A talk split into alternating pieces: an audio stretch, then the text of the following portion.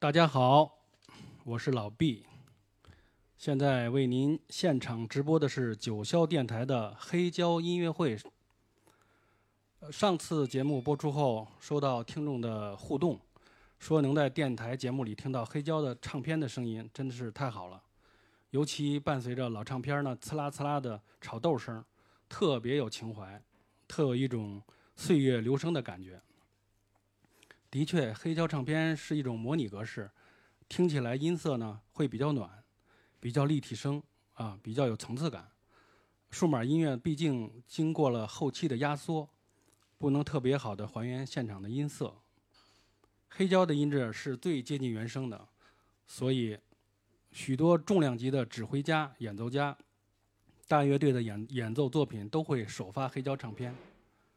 啊，今后的节目里，我将在九霄电台现场播放我收藏的黑胶唱片，将好的音乐分享给大家。这期节目我推荐的是我特别喜欢的爵士先驱、美国小号大师 Miles Davis 的唱片。这期节目的主题叫《黑暗中的沉思》。先简单介绍一下 Miles Davis，他是一位爵士乐发展过程中非常有影响力的重要人物。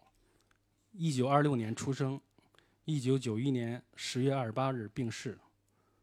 很多听友都听过他在一九五九年录录制的著名专辑《King of Blue》，还有的朋友是通过他在一九七零年发行的一张致敬黑人拳击手 Jack Johnson 的专辑封面，也就是说，经常印在文化衫上的那张特别特别酷的照片，知道他的。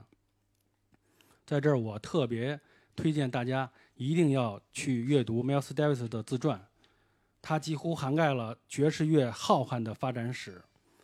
在这本自传里，他把自己各个时期对音乐的探索都融进了生命。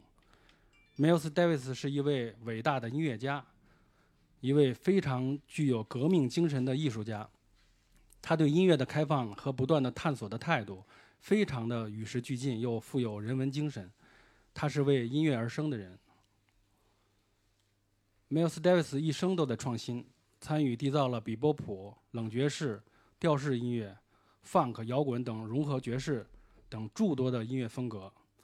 他的嗅觉总保持着一种敏锐，他有一种与生俱来的自我更新欲望。除了自己开创的冷爵士，之后的音乐风格也也一直随着时代进步，几乎每几年都会做出一次改变。一九八七年，Miles Davis 在里根总统的宴会上说：“这辈子做做过最重要的事儿，就是将音乐潮流改变了五六次。”十九岁的 Miles Davis 已经和比波普的大师 Charlie Parker、Dizzy Gillespie 同台演出。为了学到更多的技艺，他毅然辍学，离开了茱莉亚音乐学院，很早就跻身于纽约爵士乐的舞台。他一生组建过太多的经典乐队。四重奏、五重奏、六重奏，还有九重奏乐队。九重奏乐队就是呃，他和音乐家、作曲家 j e r r Evans 一起录制了当年最著名的专辑《冷爵士诞生》这个乐队。这场录音可以明显的感感受到 Miles Davis 把温柔沉深沉的情绪和思绪带进了比波普那激进跃动的传统的乐风里。同时，Miles Davis 也是一位爵士音乐史上最具影响力的明星领班和超级星探。他就像一所爵士乐明星学校 ——Miles 大学的校长。各个时期，他选中的乐手都陆续成为爵士乐坛的首席的大师，比如当年和他一起演奏钢琴的 Bill Evans、Keith Jarrett、Herbie Hancock，一起演奏。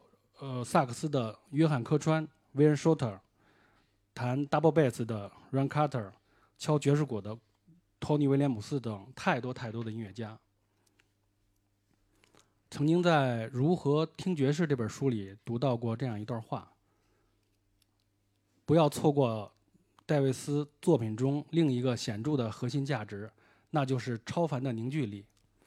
尽管他在戴维斯的艺术中。举足轻重，却很容易被忽视。众所周知，Miles Davis 是位凶悍的个人主义者和苛刻的乐队领班。尽管有数不清的传闻能证实他易怒的性格、双子的分裂。他的音乐却道出了截然不同的故事。在那一代的音乐家里，没有人能像他一样让整支乐队融为一体。即便乐队中的不少乐手都与他们的领班一样行事果断、情绪外放，甚至深陷毒瘾，他仍能整合每位乐队成员的贡献，创造出具有协调性和整体性的作品。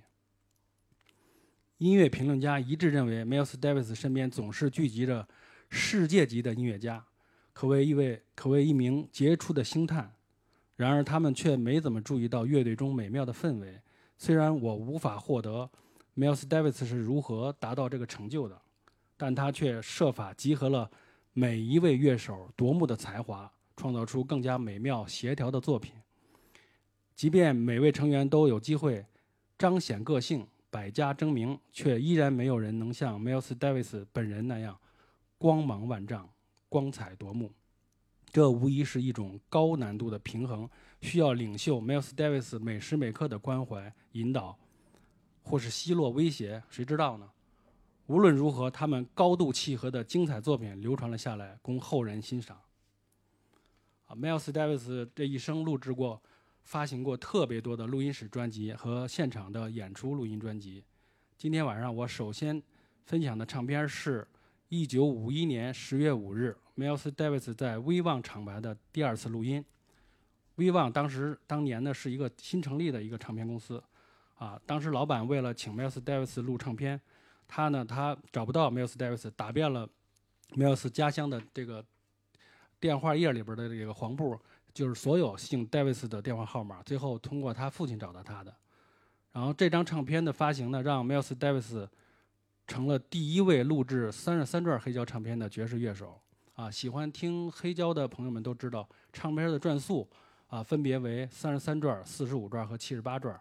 三十三转呢，当年还被称作为密文的新技术呢。它呢突破了七十八转唱片在时间上的限制。Miles Davis 对七十八转唱片给乐手设下的三分钟限制早就不耐烦了，他完全限制了乐爵士乐手。极尽所能的即兴发挥，他曾 diss 说，几乎没有留下什么空间可以用作真正的自由创作。你必须尽快进入你的独奏，然后尽快结束。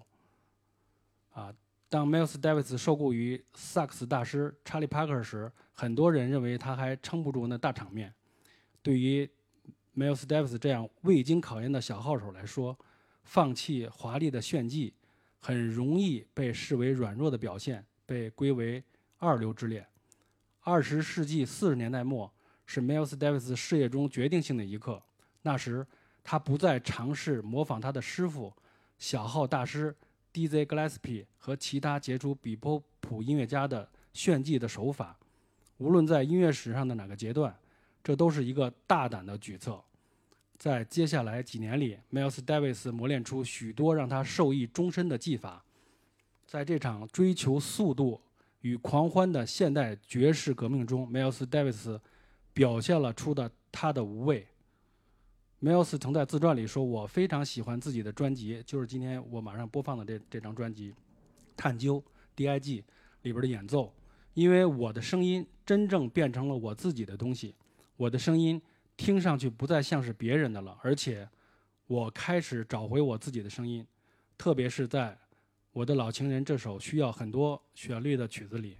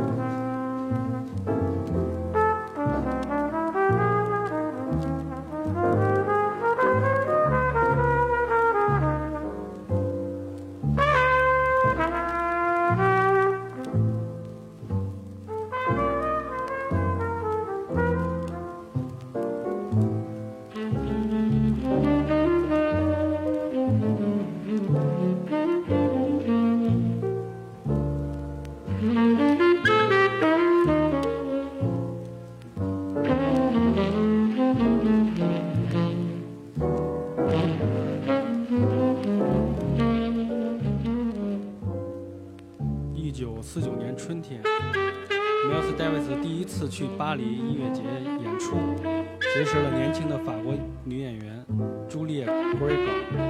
他坦言，朱丽叶可能是他真正爱上的第一个女人。离开巴黎时，他特别难过。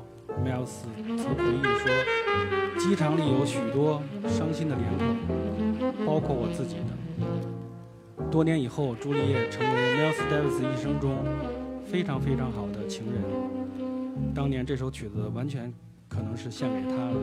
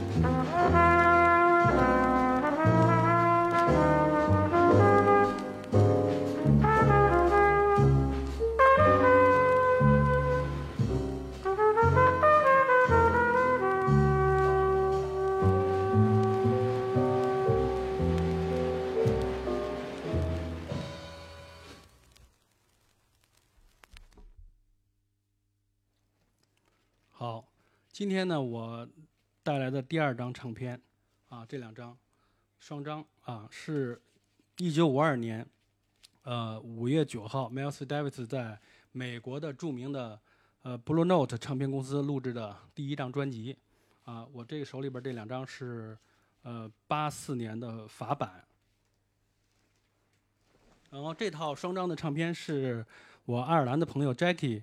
在都柏林的一家黑胶唱片店帮我选来的，然后他说他当时也不知道怎该送我哪张唱片，然后他就跟这个老板说，呃，我的朋友特别喜欢 Miles Davis，然后这个老板就二话没说就拿出了 Blue Note 这两张双张，然后给了他。完，我这这个朋友每次回国呢都会呃送唱片给我，然后借这个机会我也想特别的感谢一下他。然后因为疫情的关系呢，他差不多有一年多也没回来了。然后我们最后一次的聚会还是二零一九年的年末，我们在前门 Blue Note 看这个以色列小号大师科恩的演出。当时看完演出以后，我们几个朋友就直接给他送到机场，就回都柏林了。嗯，所以说这张唱片这里边有一首我特别特别喜欢的一首歌，今天特别想送给远在爱尔兰的。这朋友 Jackie，啊，嗯，我不知道他在爱尔兰是不是能能那个直收听这个直播节目，也可能 也得需要翻墙吧？好吧，那这首歌送给他。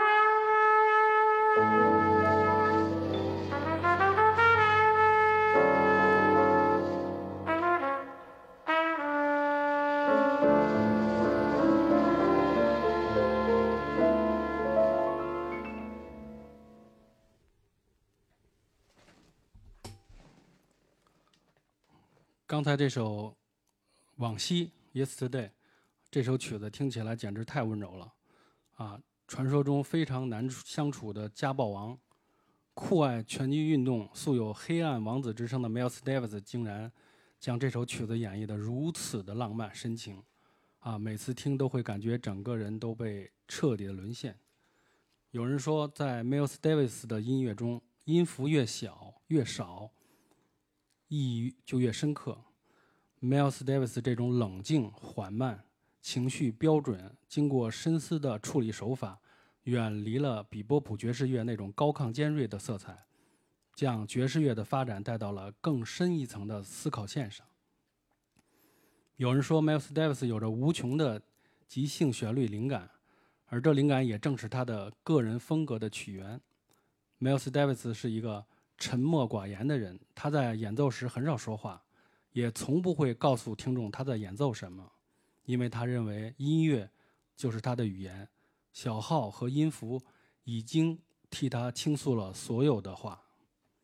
我今天分享的第三张唱片是1954年3月6日，Miles Davis 在美国的 Blue Note 唱片公司的第二次录音。啊，请欣赏第三首。Thank you.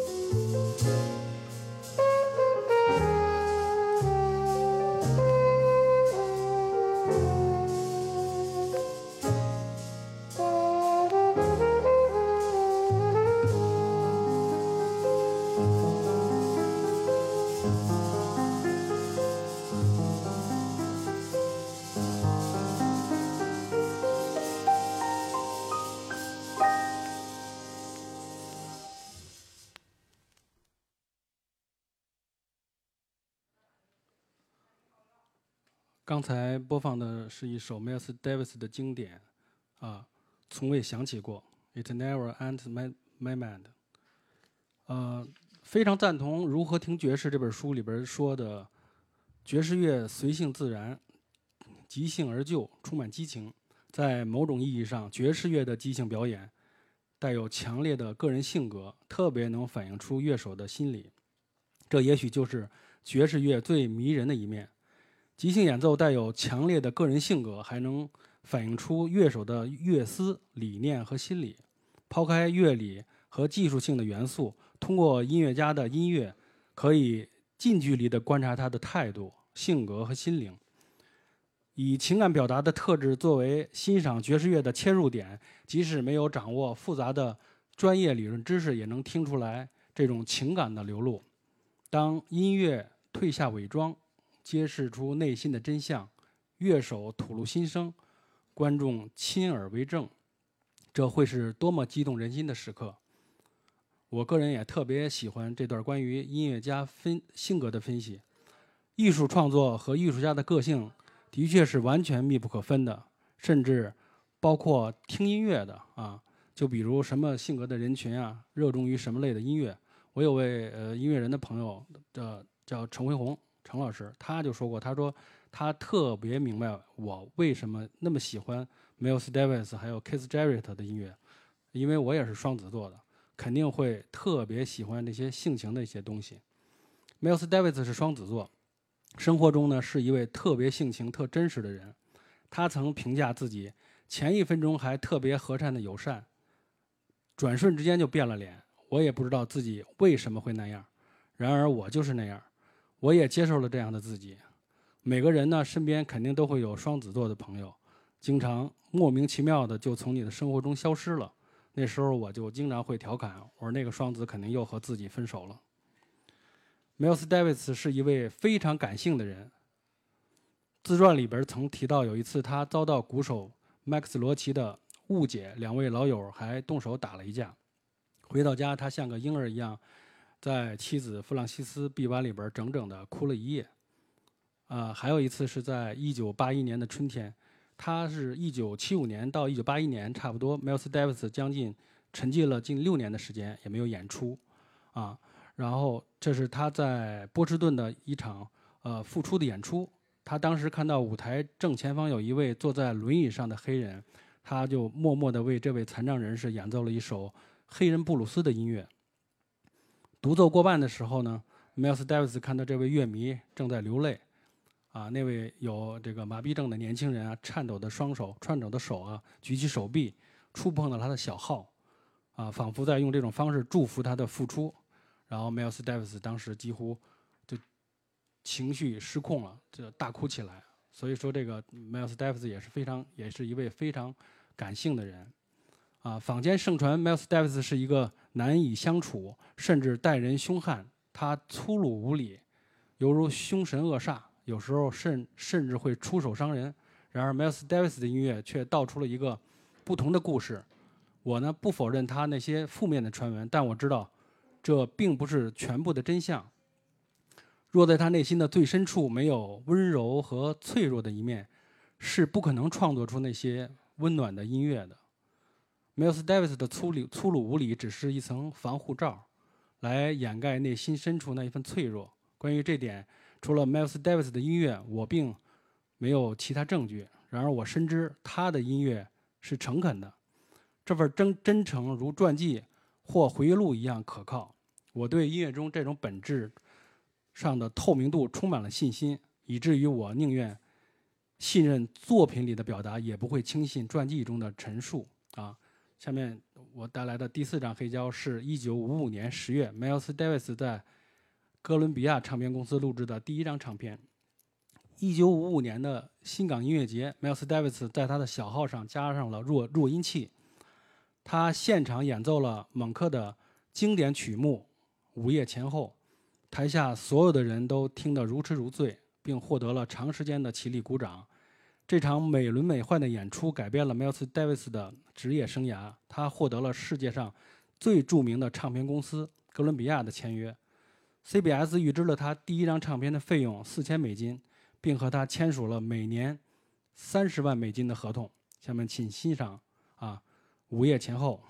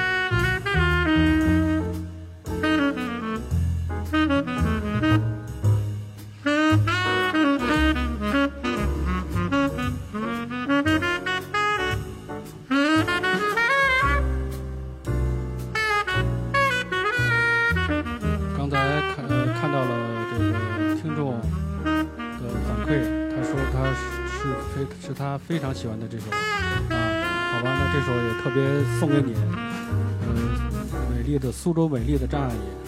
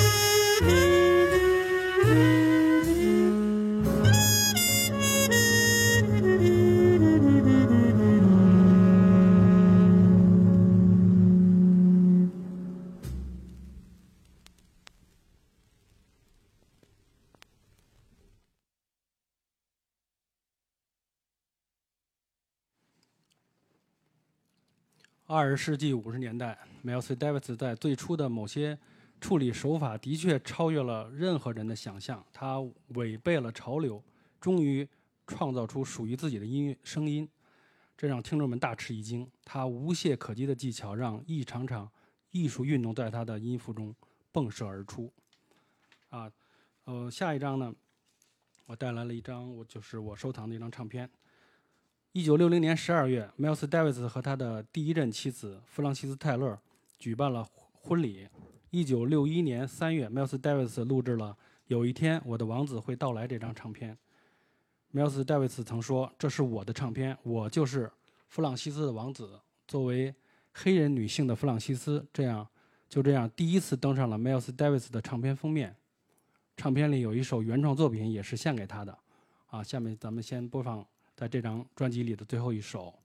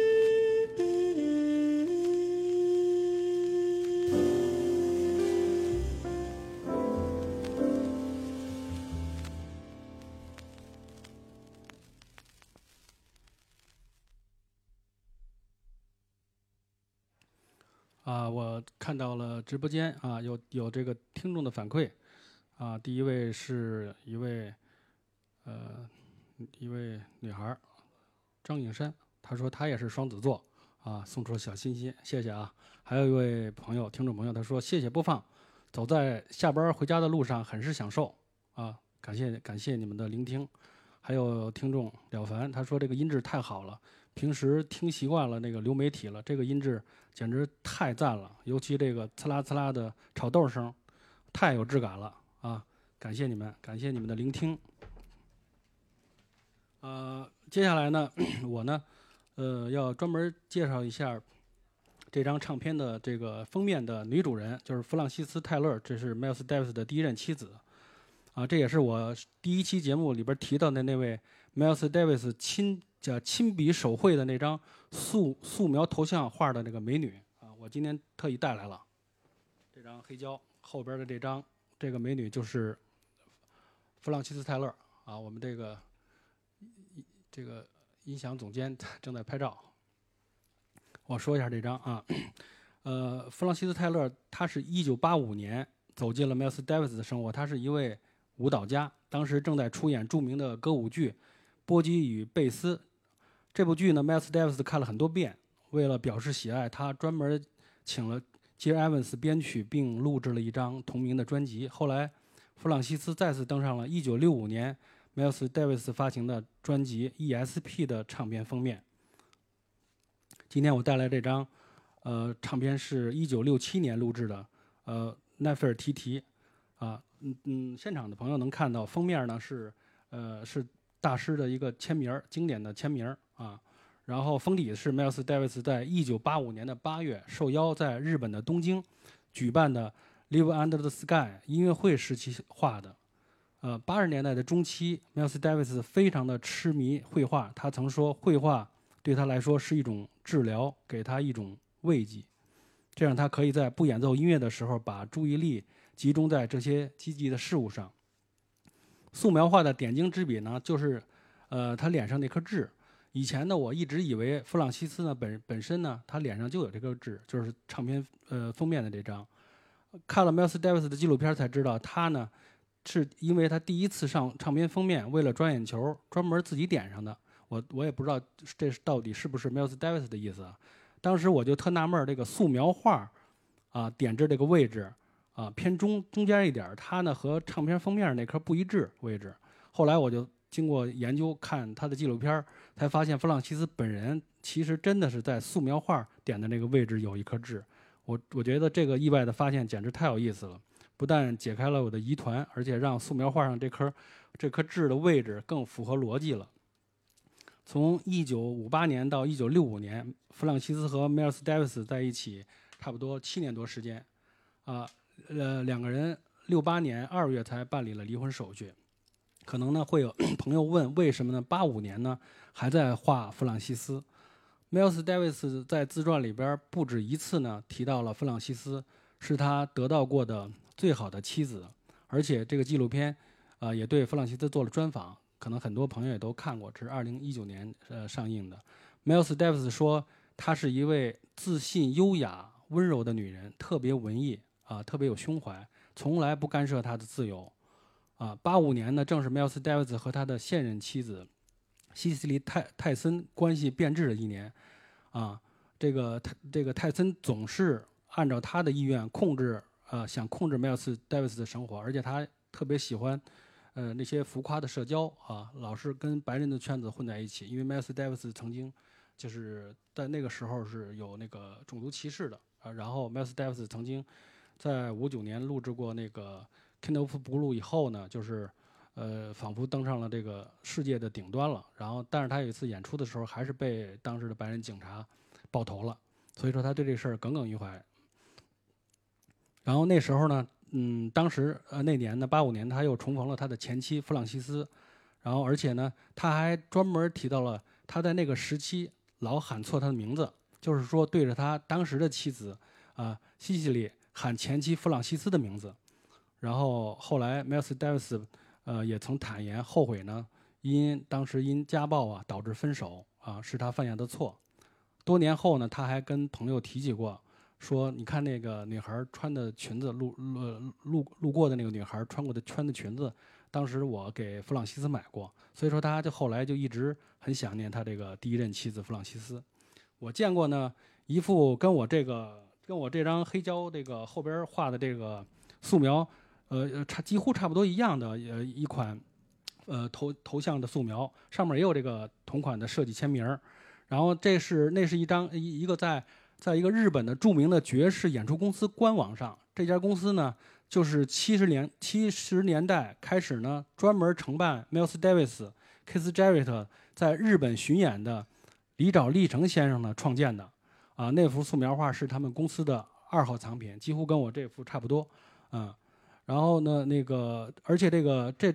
黑胶的封底儿上面这个这款签名也特别少见，它是属于它的在绘画时期的一种艺术设计签，因为它平时的签名我们研究很久了，就是很经典的那种签名，这是它是相当于呃跟画出来的差不多感觉。然后我在一盒大师的，就是 Mel Davis 在一九八五年啊应该是六月发行的一一盒磁带，你被捕了这个磁带，我今天也带来这张黑胶唱片，一会儿给大家播放，见过同款的一个签名儿。然后磁带的封页呢是这个乐队的呃整体的一个全体的签名儿。我呢还呃从这个 Page One 啊 Page One 的这个书店里淘到了一本京城最后的一本了，叫 Miles Davis 的画册，是他呃在二零一三年在纽约画展之后呢发呃出版的，就是为了鉴定自己鉴定这幅这个画的。然后我呢还请了一位。一朋友就是专门特别擅长画神描的一位北京的年轻画家文娜老师啊，他好像在北京的 CBD 这个呃地铁站的那个那个墙上有他的作品啊，然后呢对比还我们一块儿对比研究了这个这这个素描画的画法和笔触啊，呃然后那个经鉴定是吧是是一幅 Miles Davis 那那时期的一个真真迹，呃跟那个官方的画册对对比，然后呢就是我我。几乎我收藏了这个藏品以后，几乎那段时期没干别的，就天天研究这个。我觉得研究他的这些藏品特别有意思，然后就发现了，因为当时签名这个我们已经研究很久了，画呢还其实其实很少能看到他的素描画。然后就当时研究完以后，发现他画画那那个时期画画有几个特点，就第一特别爱点痣，啊，除了在弗朗西斯脸上点痣，他画的别的这个素描画脸上他也爱点痣，在这不同的位置。而而而且还画他画的神情，呃，画的这个人的神情特别，呃，孤傲。然后呢，很多都斜着眼。然后还有呢，他呢也喜他喜欢晚上画画。然后呢，画完以后呢就就睡了。第二天早上起来以后再盯着画，然后再修改、再涂改、再画一遍，找灵感。而且呢，他那时候的签名也是，然后他第一遍画完了以后签完以后，第二次呢又拿不同的笔啊，或在原地就签再签两次。然后呢，就是很很有意思。然后聊到这个收藏呢，就我必须要介绍一位老师啊，也算我的师傅了。有机会我一定呃请他来做嘉宾。他呢，嗯，这个已经很多年了，他收藏了几乎所有的欧美一线的爵士乐大师的签名的黑胶唱片，还有一些特别珍贵的藏品，比如说这个萨克斯大师约翰科川，还有 Miles Davis 的那些亲笔信。啊，第一封的那个科川的是他写给他母亲的。一个保险单，因为当时呃还是种族歧视的那个很严重，一个黑人出去嘛，还是比较没有安全感。他上了一份意外保险，然后寄给他母亲，包括上面有他母亲和他寄出的那些地址，都是他的手写。第二封呢是 Miles Davis，呃写的信，是给 CBS 呃哥伦比亚唱片公司写的。他呢当时为了帮助他自己，应该是一九六九年，帮助他自己的小女朋友，就是当时的摇滚女歌手。贝蒂·马布里出专辑，他给 CBS 写了一封推荐信，后来公司还没回复的时候，他又手写了一封来确认这件事情，啊，而且他还收藏了一张，就是刚呃刚才我说的，呃，一九四九年 Miles Davis 在法国巴黎音乐节的一一个签名的海报啊，都特别好。然后呢，我们俩呢就热衷 Miles Davis 的签名藏品很多年了，那会儿呢易贝呢上面只要有。拍他的藏藏品，我们俩就开始研究，包括今天来做节目之前，我在呃日本的雅虎看到了一张一一个卖家，然后挂了一张 Miles Davis 的呃签名的，然后上面也有他的素描线条，我们俩还在鉴定他的签名这个藏品，呃，准备看看什么时候呃给他给他拍下来。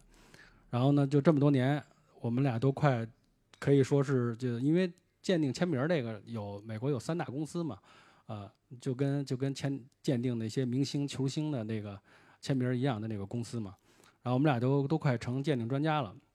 我的一些特别珍贵的是呃呃 Eric Clapton 的这些藏品，还有 Miles Davis，包括他的师傅 Dizzy Gillespie 的那些藏藏品，都很多也都是从他那儿转过来的。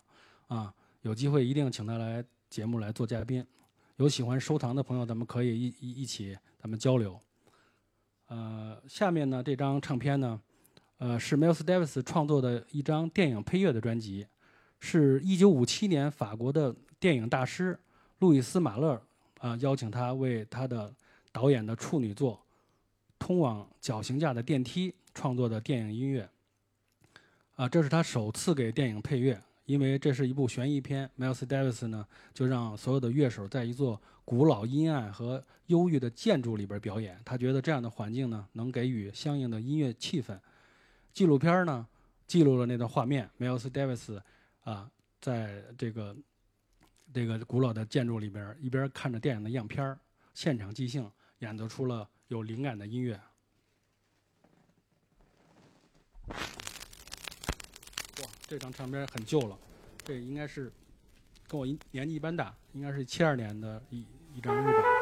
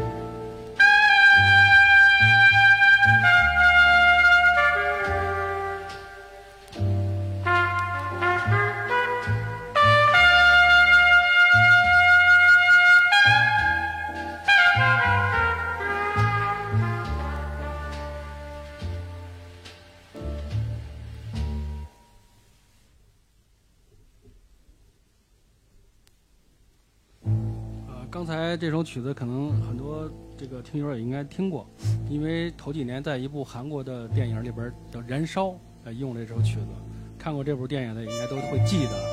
啊，因因为女女主呢，伴着这段音乐在夕阳的余晖里边脱去了外衣，挣脱了束缚，一个人自由独舞的美丽的画面，应该很多人都会记得啊。然后呢，这个这张原声大碟。一发行便获得了同年度的法国唱片大奖。啊，这张电影原声呢，让这部电影名声大噪。听说 Miles Davis 和这个这部电影的这个女主角啊，还还非常好。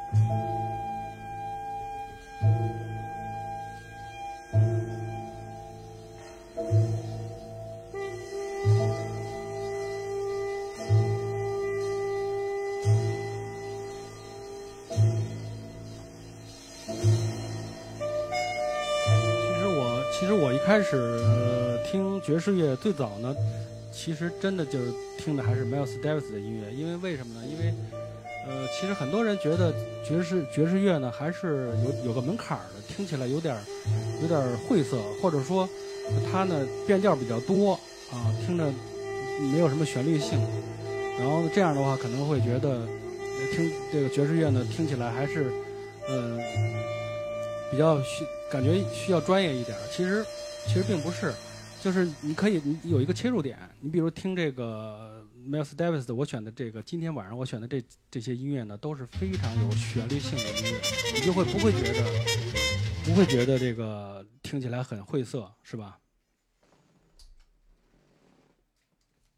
然后呢，今天听了一晚上他非常呃柔情的、非常这个温柔的音乐，啊，咱们下下一章呢，我选了一张比较稍微现代一点的音乐，是他是他的在一九九五年发行的一一张专辑，啊，这张专辑的里边也有他的嗯绘呃画画的的作品，那做了这个专辑的内页儿，啊，也非也非常精彩。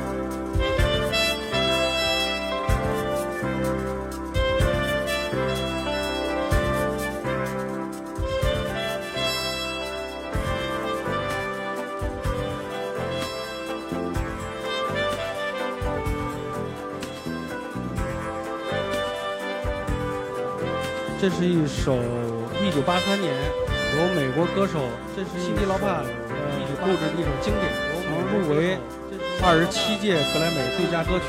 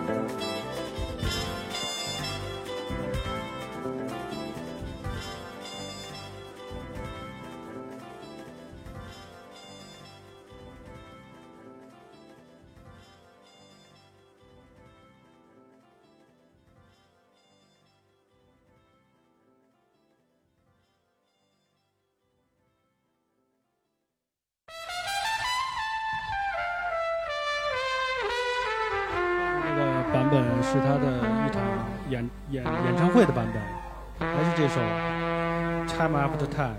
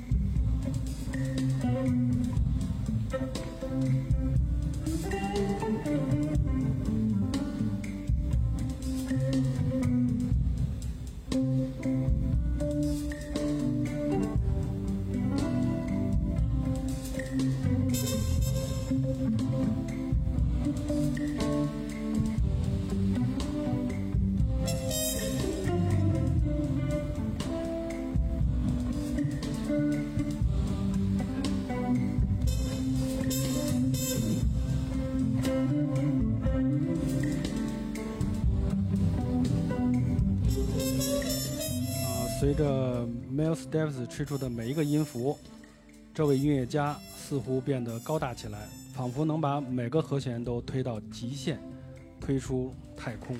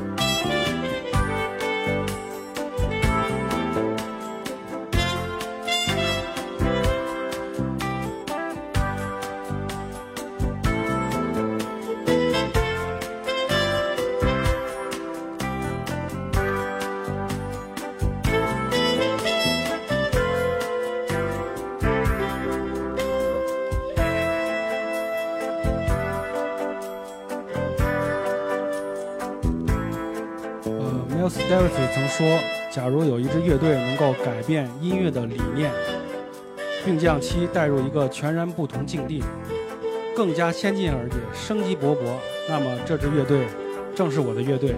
我已经忍不住想要和我的乐手们合奏了。我背离了传统的演奏方式，选择了另一种更倾向于旋律的方式去处理音乐。在调式的音乐的世界，我看到了无限的可能性。”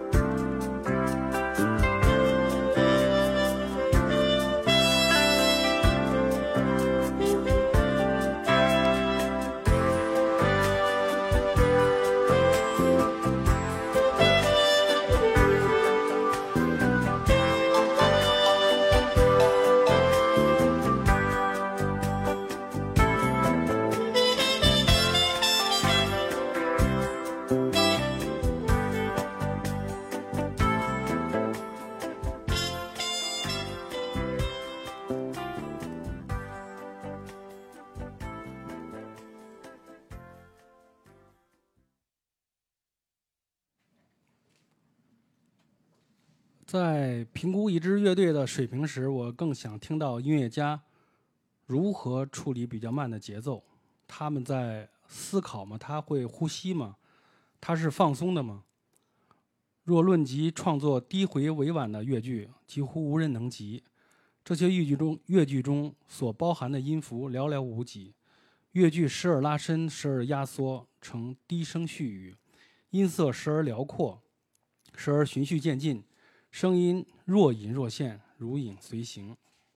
啊，下面我播放这张，呃，你被捕了这张唱片的另一首，也是他，呃，呃，那时候那个时期，他特别喜欢呃摇滚乐，也喜欢 funk 音乐，他呃特别喜欢王子和他还跟王子一起演出，啊，他在在他的呃生日的时候，王子还参加了他这个生日 party，嗯，而且他还也比较喜欢 Michael Jackson 的音乐。呃，一九八二年，Michael Jackson 发行了《颤栗》的专辑，然后 Miles Davis，呃，翻了这首经典啊，大家听一下。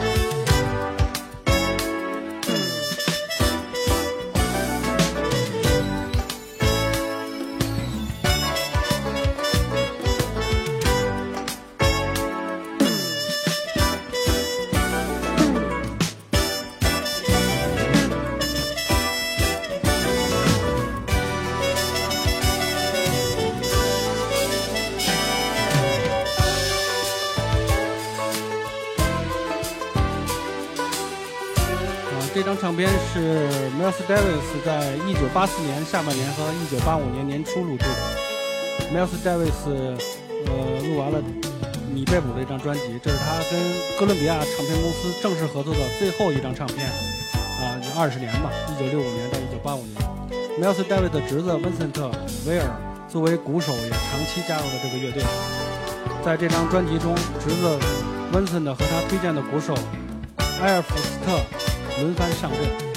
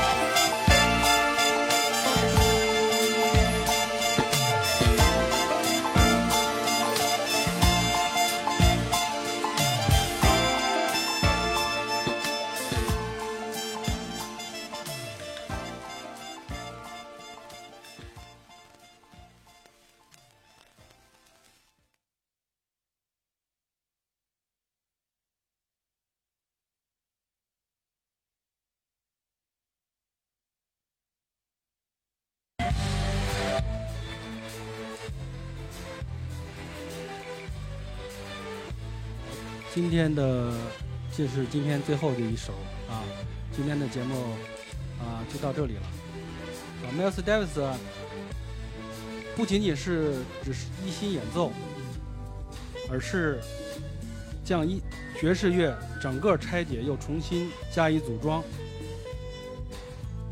啊，某种程度上，他甚至可能要比那些自由爵士乐手更具有冒险性和前瞻意识。相比巩固强化自己原有的风格，将之维持在一个稳定安全的区间内，反倒比以前任何时候还要动力十足、不屈不挠。他差不多以执手之力保证了爵士乐生命的延续。这不单指商业上的成功，而更在于技艺美学上的发展。他以贴近当下的方式，将爵士乐之重要性推至前所未有的顶点，并借以。为以后的音乐和音乐人在经济层面创造了新的可能。他就像一位伟大的思想家，始终用他的方式思考着，演奏音乐家们已经知道的音乐，然后超越他们。因为打破常规之后，任何事情都有可能发生，而这正是伟大的艺术、伟大的音乐所在。感谢您的收听，啊，节目最后预告一下，由联合策展人。有待老师策展的音乐大师坂本龙一先生的观音听石北京展将于三月十五日啊，在木木美术馆开幕。届时我将荣幸的受邀参加开幕式。